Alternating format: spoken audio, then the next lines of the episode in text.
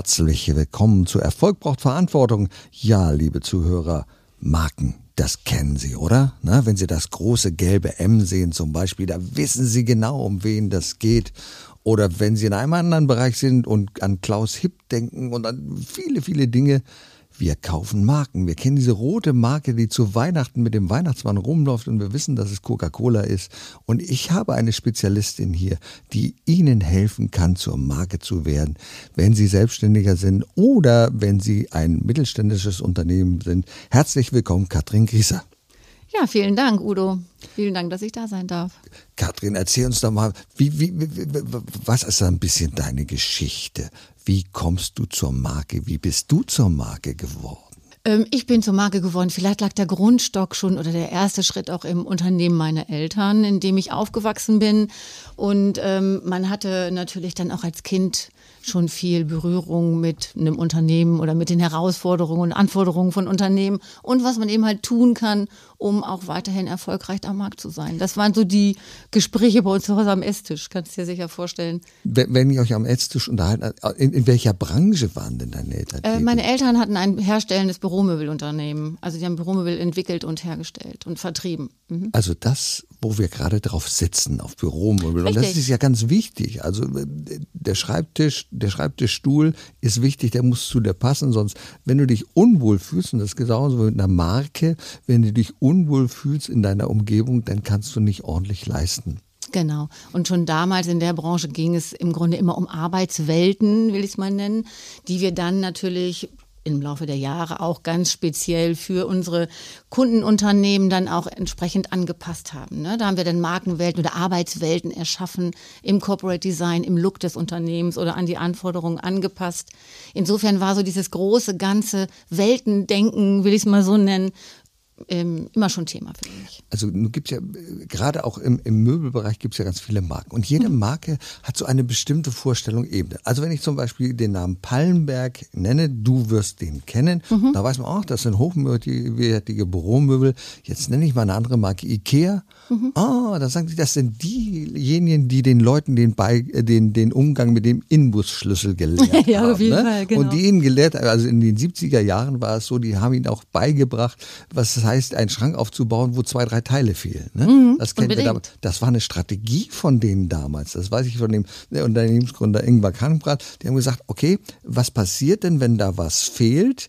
Ähm, die Leute sind uns gar nicht böse, weil sie sagen, na ja, das ist ja auch nicht so teuer und ich fahre dann nochmal hin und ich kaufe auch gleichzeitig noch was mehr. Ich brauche ja auch noch eine Vase und ähnliches. Das hat man damals bewusst gemacht und das gehörte zur Marke dazu. Mhm. Genau. Ich weiß gerade, Ingvar Kamprad, der hat ja mal das Testament eines Möbelhändlers geschrieben und da hat er gesagt, es ist wichtig, wie, wie stellen wir uns denn da als Marke? Wichtig ist, dass wir Verantwortung übernehmen. Mhm. Und wenn du jetzt Menschen auf den Weg bringst, eine Marke zu werden, da steckt ja ganz viel Verantwortung drin, oder? Ja, genau. Also da geht es nicht darum, irgendwie jemanden in eine Form zu pressen oder zu sagen, so oder so musst du aussehen oder das und das musst du sagen. Ganz und gar nicht. Da geht es wirklich ganz strategisch erstmal darum, zu sagen, wer ist man eigentlich wirklich? Was sind deine Ziele, Visionen? Irgendwann ist man ja mal angetreten oder angefangen mit seiner Selbstständigkeit, um etwas zu verändern. Und ähm, genau darum geht es für mich einfach auch, ne? das zu erfassen und in der Markenidentität überhaupt erstmal rauszuarbeiten. Vielfach hat man das irgendwie so ein bisschen irgendwie sich mal erarbeitet, aber man muss das natürlich immer wieder so ein bisschen aktualisieren und gucken, ob das alles noch so funktioniert und arbeitet, wie man sich das mal gedacht hat. Du hast es schon angesprochen. Was zeichnet denn eine Marke überhaupt aus? Ist ja ganz wichtig, dass du denn der Öffentlichkeit, ich sage es mal, irgendwie eine Identität anbietest, mit der sich die Öffentlichkeit auch identifizieren kann.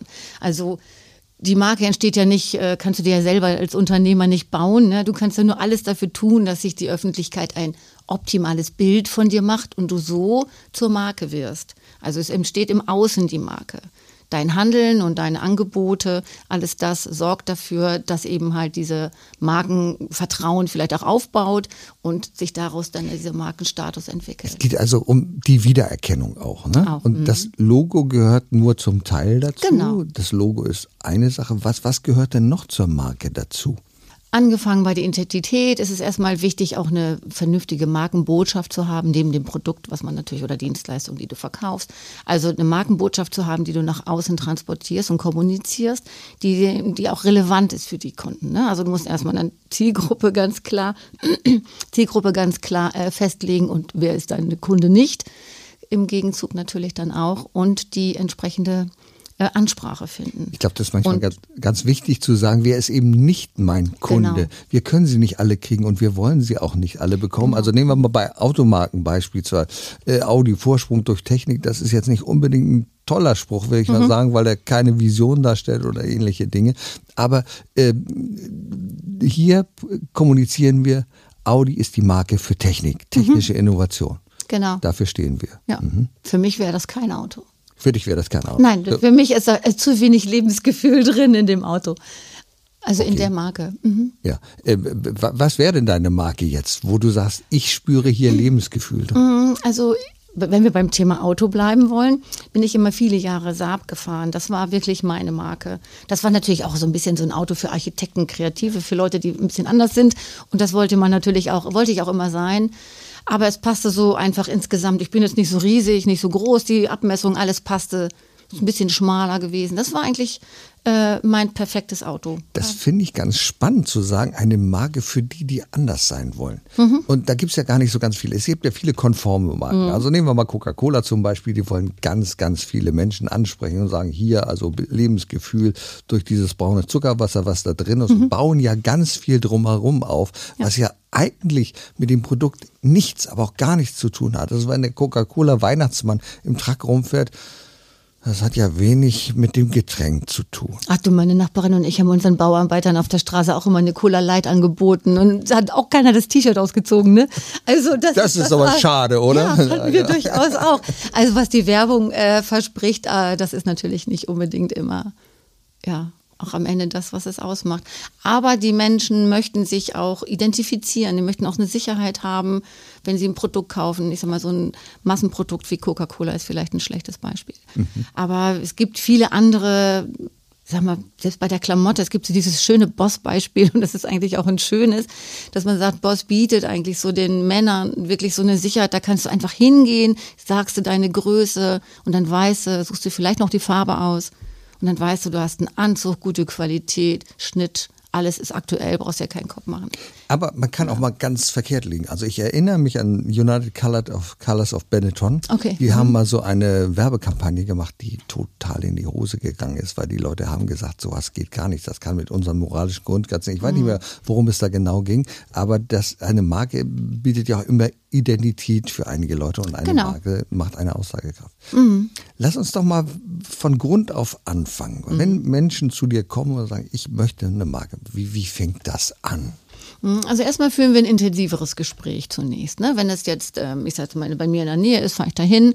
Oder wir machen das sonst auch per Zoom, dass man ein bisschen ins Gespräch kommt. Ich äh, sage mal, so ein gewisser Markenworkshop, wo man alles erarbeitet also alles mal raus bespricht, was schon da ist, wo man auch Sachen sichtet. Oder ich sage, ich brauche auch noch, ich sage jetzt mal, alle Anzeigen, um mal was zu nennen, die gesamte Unterlagen, die sie eben halt benutzen, um so ein optisches Bild zu bekommen und auch dann, wie die Strategie, wie sie strategisch aufgebaut sind. Und dann versuche ich alles das natürlich dann erstmal zusammenzubringen. Also das, was du gerade angesprochen hast, bezeichnen wir als CI, Corporate Identity. Das heißt also vom Briefpapier bis zum Auftritt äh, auf der Website oder ähnlich. Aber du sagst, wir fangen ja erstmal mit den Grundlagen mm, an. Mm. Was willst du? Wer sind deine Kunden? Genau, welche Werte, welche mhm. Werte hast du? Wofür stehst du? Was zeichnet dich auch aus als Unternehmer oder vielleicht als Unternehmen? Was machst du einfach auch anders? Das sind ja manchmal kleine Dinge. Sagen wir jetzt einfach mal, bleiben wir mal bei dem Bürohersteller, der dann vielleicht auch die Logistik selbst übernimmt, damit das unproblematisch läuft und die Montage. Das ist ja, ist ja jetzt mal im Endeffekt für den Kunden auch ein ganz wichtiger Faktor, dass wirklich zack, zack danach auch wieder eingezogen werden kann. Oder an, ja, also ich glaube, du weißt, was ich meine. Ne? Es gibt so mhm. viele kleine ähm, äh, zusätzliche Services, die einen Unterschied machen können, auch in der Produktion, Nachhaltigkeit. Ich sag mal, es gibt so viele äh, Dinge, die einem Kunden äh, eine zusätzliche na, so einen Impuls für eine Kaufentscheidung geben können. Sag mal, ist das eigentlich ein großer Unterschied, wenn ich ein körperliches Produkt habe, wie ein Auto, wie ein Staubsauger oder ähnliches und ein Dienstleistungsprodukt? Gibt es da große Unterschiede bei der Markenbildung oder sind, sind da Parallelen vorhanden? Da sind schon Parallelen vorhanden für mich. Also im Grunde ist es vom, von, der, von der Abfolge immer die gleiche. Es ist immer das gleiche System, was man eigentlich gedanklich mindestens einmal durcharbeitet. Ähm, es ist natürlich dann in der Umsetzung ein Unterschied. Ne? Wenn, du jetzt ein, wenn du jetzt ein normales Produkt hast, ich sag mal den Joghurt oder sowas, also eine ganz andere Zielgruppe, eine wesentlich breitere, die du auch wesentlich breiter ansprechen musst. Wenn du jetzt eher ein Nischenprodukt hast, dann sieht es natürlich wieder ganz anders aus. Dann kannst du ganz, ganz gezielt wie geht es dann weiter? Es gibt erstmal ein Orientierungsgespräch. Mhm, genau. Zu einem Orientierungsgespräch stellt der Unternehmer, die Unternehmerin sich vor, sagt, was mhm. sie für Produkt hat, was sie für Zielsetzungen haben. Und wie gehst du dann weiter vor? Was sind die nächsten mhm. Schritte? Wenn ich die Leute wirklich gar nicht vor Ort, also gar nicht persönlich jetzt, ich sage mal, in ihrem Unternehmen besuchen kann, weil es zu weit weg ist, dann versende ich auch nochmal einen Fragebogen, meistens um noch Zusatzfragen eben halt einfach abzuklären. Wenn ich das äh, besuchen kann, ist es noch schöner, weil man einfach auch so ein bisschen das Gefühl des Unternehmens auch wahrnehmen kann.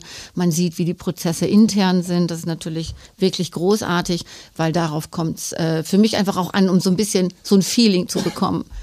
Und ähm, dann geht es im Grunde genommen schon weiter, dass man sich dann Gedanken darüber macht, über zum Beispiel Farben, wenn man jetzt festlegt, okay, wenn die Zielgruppe steht und äh, die Identität im Grunde genommen strategisch klar ist, dann geht es ja darum, das auch optisch und sprachlich, ich sage jetzt mal, zu transportieren. Erstgespräch. Genau. Gucken. Dann gucken wir natürlich, wie wir das Ganze in Corporate Design, also ein Gestaltungskonzept verpacken, dass man das natürlich auch optisch und sprachlich einfach dann äh, auch transportiert und die Werbebotschaft, die Markenbotschaft dann auch transportiert. Hast du auch schon mal erlebt, dass der Markenauftritt und die Vorstellung des Unternehmers völlig an dem der Mitarbeiter vorbeigeht? Manchmal so, dass erlebe ich, dass Visionen und Missionen nicht richtig kommuniziert werden mhm. und die Mitarbeiter wissen gar nicht, was Sache ist. Mhm. Ja, ich glaube, das ist vielfach so. Ne? Wenn du wirklich ein Unternehmen schon etwas länger führst, dann ist so eine gewisse Selbstverständlichkeit da, glaube ich. Das habe ich damals so empfunden. Ähm, ich bin da ja auch, wenn ich, als ich bei meinen Eltern anfing zu arbeiten, bin ich natürlich auch zu den Angestellten gegangen und habe gesagt, ach komm, lass uns mal gucken, wie läuft das hier? Komm, ich habe mal einen kleinen Fragebogen vorbereitet, mich würde mal interessieren, wie ist das Gespräch mit dem Kunden, wie ist der Verkaufsprozess? Und dann denken die auch so, was will sie denn jetzt? Was soll denn das? Da ist da rechnet sowohl weder der Angestellte mit diesen Fragen, noch kommt vielleicht die Geschäftsführung in dem Moment auch da drauf. Das erlebe das ich manchmal so. in Unternehmen, wenn ich dann hingehe. Also früher bin ich dann auch in die Kantine und habe noch immer gefragt, gibt es denn hier Vision oder Mission? Und dann sich doch guck, keiner melden, ne? gucken die mich an, so entweder lachen sie ganz herzlich oder so, was ja. will der überhaupt? Und das finde ich eigentlich sehr schade man muss ja, wenn man an einer Marke arbeitet, auch wissen als Mitarbeiter, wo stehen wir denn? Mhm. Wofür stehen wir denn überhaupt? Vor allen Dingen, sie haben einen wichtigen Anteil an der Marke. Ne? Ich sage mal, an der Kompetenz der Mitarbeiter, wenn du jetzt einen Produktionsbetrieb hast, daran richtet sich ja auch das Endprodukt extrem aus. Mhm. Also das kann ja ganz, ganz viel, äh, ganz viel allein äh, für das Alleinstellungsmerkmal tun wenn du die entsprechenden Leute auch vielleicht hast. Und in jedem Kundenkontakt, den ich habe, also jeder Touchpoint, mhm. Ist ja eine Repräsentation der Marke sozusagen. Genau. Ich nehme mal das IKEA-Beispiel, also sie sind ja alle, äh, man erkennt die IKEA-Mitarbeiter. Mhm. Sie sprechen nicht alle mit du an. Mhm. Äh, dem einen oder anderen mag das nicht recht sein, aber das gehört einfach zur Marke dazu weil es ja eine schwedische Marke ist. Und dann ähm, macht man das halt anders. Und jeder, der mit dir kommuniziert an diesem Touchpoint, ist ja ein Vertreter dieser Marke. Ne? Ja. Mhm. Wie äh, sprichst du dann auch mit den Mitarbeitern und äh, kommunizierst die Marke und das Verhalten äh, in der, in der Markenpräsentation? Mhm. Also wenn dann wirklich eine Marke erarbeitet wurde oder ein neues, äh, neues Konzept erarbeitet wurde, dann ist es, endet das für mich immer mit einem Markenworkshop. Mhm. Also dass die Leute natürlich jetzt nicht einfach nur so ein Booklet am Ende von mir bekommen, wo heißt, äh, ich sage jetzt mal, jetzt sehen wir so aus, das ist das Logofarbe, immer die Schrift und so weiter, sondern dass sie auch wirklich ein Gefühl dafür bekommen und geschult sind, wie sie damit umgehen. Je nach Unternehmen biete ich oder liefere ich dann ja auch Vorlagen an, die dann der, die dann die Abteilung entsprechend weiterverarbeiten können oder weiter bearbeiten können. Und das muss natürlich besprochen werden. Und das finde ich eigentlich elementar, sage ich jetzt mal, weil das ist ja das, was im Endeffekt ähm, ja dafür sorgt, dass das wirklich konsistent und einheitlich draußen auftritt das Unternehmen. Und ganz wichtig ist ja so ein Logo. Hm. Äh, entwickelt ihr auch ein Logo oder, oder hast du da auch Dienstleister dafür? Hm. Nee, das kann ich schon auch selbst entwickeln, aber ähm, ich bin der Meinung, also neu entwickeln würde ich das in der Regel für die Unternehmen, die schon, bestehen, schon bestehen, ja eigentlich nicht, sondern eher dann vielleicht nur so ein bisschen rebranden, ein bisschen schärfen. Redesign, die, ne? Genau, genau. Mhm. Redesign, also dass man es nochmal wieder eben halt ins Heute holt, ne? was jetzt ja auch ganz viele Unternehmen regelmäßig machen. Und ähm, da haben auch viele Unternehmen Angst davor, ne? wenn man sagt, da können wir mal gucken, sagen sie gleich, nein, ich habe ein Logo. Wo ich mal sage, ja, aber das hat ja damit nichts zu tun. Manchmal kommt es doch darauf an, was machst du mit dem Logo oder wie? Es gibt so viele Möglichkeiten über Bildsprache, also Typografie, wirklich äh, durch kleine Änderungen ganz viel zu bewirken. Das hat natürlich jemand, der damit nicht täglich zu tun hat, nicht so auf dem Schirm. Aber genau dafür gibt es uns ja.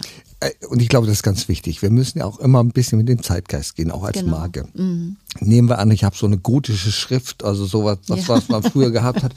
Dann muss man einfach mal die Entscheidung treffen, wie können wir das verändern, mhm. dass der Kunde immer noch erkennen kann, ah, das ist die Marke, aber die ist frischer geworden, mhm. die ist intensiver geworden, aber sie lebt so, denn sie muss ja mit der Zeit gehen. Wenn wir das nicht tun, dann sind wir irgendwann weg vom Markt, oder? Mhm, absolut, absolut. Ähm, faszinierend fand ich, dass wirklich in den letzten Jahren ja ganz viele, gerade die Luxusmarken, mhm. wie, äh, wie wie Bulgari zum Beispiel, die sind ja wirklich, haben sich alle so reduziert, dass sie im Grunde genommen typografisch am Ende wirklich alle so ein gleiches Logo hatten. Ganz feine Unterschiede nur, wenn du die nebeneinander gelegt hast, war nichts mehr. Konntest du kaum einen Unterschied sehen. Und jetzt haben sie auch so ein bisschen ja gut, wahrscheinlich wieder durch, einen, äh, durch so einen Kreativdirektorwechsel ist ja vielfach so. Aber jetzt machen viele auch den Schritt zurück und gucken nochmal, was eigentlich der Ursprung war und versuchen so ein bisschen diese Identität wieder hochzuholen. Das finde ich also wirklich ganz faszinierend, dass sie dann doch nochmal so anknüpfen an alte Erfolge vielleicht oder einfach an die alten Werte, was das Unternehmen wirklich mal groß gemacht hat. Ich glaube, gerade beim Logo ist es ja sehr, sehr schwierig, grafisch umzusetzen, was dahinter steht. Mhm. Es soll einfach sein. Hm. Wichtig sind ja auch die Reproduziermöglichkeiten, die wir in der Grafik haben. Mhm. Ne? Also möglichst nicht so viel Schnörk mit Verlauf und ähnlichem. Ja, ja. Mhm. Das muss sehr einfach sein. Und im Grunde muss der Kunde aber auch erkennen können, ach, darum geht es. Das wird er nicht unbedingt erkennen, nur wenn er den, das Logo sieht. Also dem großen gelben M Mhm. Wer würde ahnen, dass es sich um ähm, Essen handelt? Ne? Essen handelt ja. ne? Das würde mhm. man nicht, nicht vermuten. Ähm, aber in Verbindung mit der äh, mit McDonalds selber weiß man sofort, ach, das steht dafür, das geht. Also manchmal ist das sehr, sehr schwierig. Mhm. Was rätst du Menschen, wenn sie sagen, ich brauche ein Logo? Wie, mhm. wie macht ihr das? Ja, natürlich träumen alle davon, dass man auch so ein ikonisches Zeichen entwickelt, wie jetzt die großen Marken haben. Aber da hat man natürlich erstmal jahrelange Laufzeit ein Wahnsinnsbudget, was dahinter steckt. Und ähm, das ist schon ein großer Vorteil, wenn du ein, ein Logo hast, also auch ein Bildlogo dabei. Bild- und Wortmarke gibt es ja extra Unterschiede. Ähm, ist das sicherlich schon hilfreich, ähm, wenn man das hat. Ich würde nicht unbedingt sagen, dass man es immer braucht. Das ist so ganz individuell, würde ich sagen, muss man das, muss man gucken. Also. Und wo man sehr vorsichtig sein muss, wenn man eine Marke kreiert und sagt, das ist jetzt unsere Marke, wenn man sie eintragen lassen will, dann muss man erstmal abwarten, was sagt das Patentamt, genau. was an andere mhm. dagegen. Ich kann mich erinnern, als ich mal eine Marke entworfen habe, ähm, wir haben so eine Getränkemaschine herstellen wollen. Das ist ja. nachher mhm. in die Hose gegangen. Es gab eine Getränkemaschine, ein Konzept von der Coca-Cola hieß Minipom. Mhm. Super, kein Mensch weiß, was das ist. Steht für Mini Postmix. Postmix ist das, was nachher gemischt wird. Ja, ja, ja. So, das weiß kein Mensch. So, aber ich habe gedacht, Mini Pom, das ist cool. Wir gehen mal eine Stufe weiter. Ich nenne das Multipom. Mhm. Super. Also, Coca-Cola hat geschlafen. Also wenn ich bei Coca-Cola gewesen wäre, ich hätte es niemals zugelassen, dass sich eine Marke Multipom nennt, weil das die Assoziation ist einfach da. Und noch eine Stufe besser, ne? Und noch eine Stufe besser. Das war, ja, mein, das war ja mein ja. Ziel. Aber wer meldete sich? Irgendein amerikanisches Unternehmen, das mit Pomegranate, also Granatapfel, Getränke herstellte. Und die haben gesagt, das kommt überhaupt nicht in Frage. Haben ja sogar gleich eine Freifrau von sowieso als Rechtsanwältin in Hamburg hm. gesagt. Und mein Jurist hat gesagt, lass dich nicht darauf ein, das ja. verlierst du. Gut, dann haben wir in einer Kategorie das gestrichen, haben gesagt, in dieser Kategorie lassen wir die Marke nicht schützen, denn das müssen wir auch wissen. Es gibt ja diese sogenannten Nizza-Klassen, in mhm. denen wir die Marken ja. schützen. Also das eine steht für Getränkekonzepte, das andere Nizza-Klasse steht für Dienstleistungskonzepte. Mhm. Auch all das will ja bedacht werden, wenn ich eine Marke gründe. Ja, das ist richtig. Das ist richtig. Also ich glaube, dass sich da kaum jemand vorher Gedanken drüber macht. Man guckt dann sicherlich, äh, ist, es, ist, der Web, ist, der, ist der Name frei? Das guckt man, aber ich glaube, dass du jetzt wirklich das überprüfen lässt, das machen die wenigsten. Aber das ist natürlich auch wirklich ein ganz, wie du schon sagst, ein ganz aufwendiger äh, Prozess.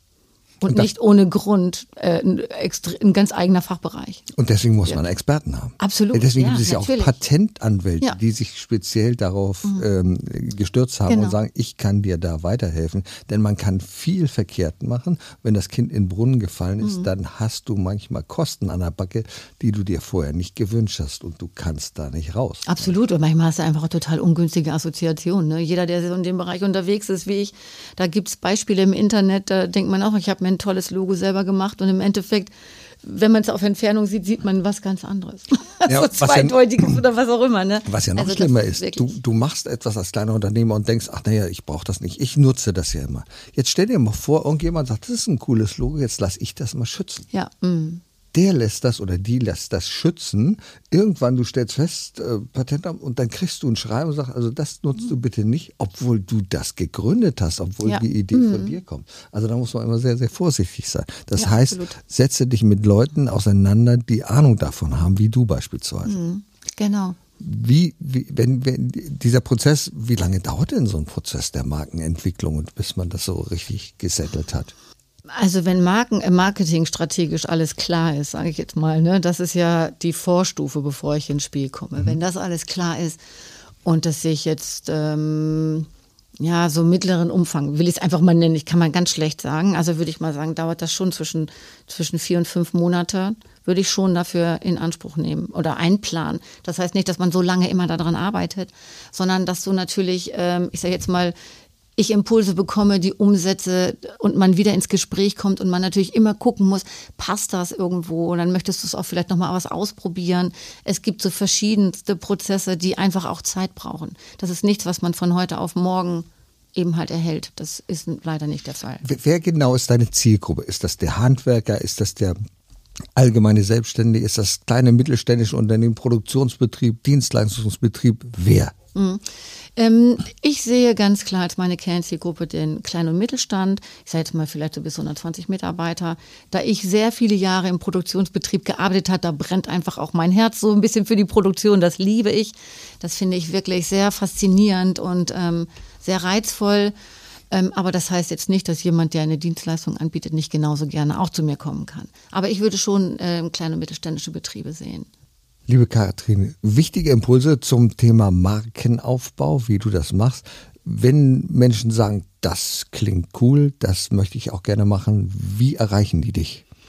Über meine Website www.core-a.de,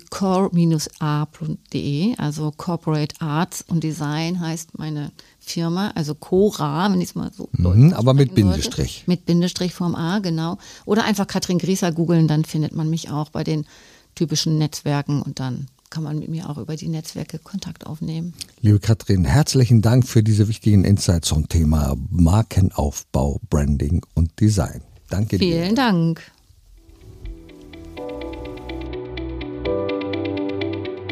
Erfolg braucht Verantwortung. Der Podcast von und mit Udo Gast. Sie brauchen einen echten Mutmacher und erfahrenen Business Coach, der mithilft, Ihr Unternehmen sicher und wirksam nach vorne zu bringen? Und das auch in Krisenzeiten? Dann schreiben Sie jetzt an Udo Gast. Aktuell gibt es noch einen freien Platz. Die Kontaktdaten finden Sie in den Show Notes.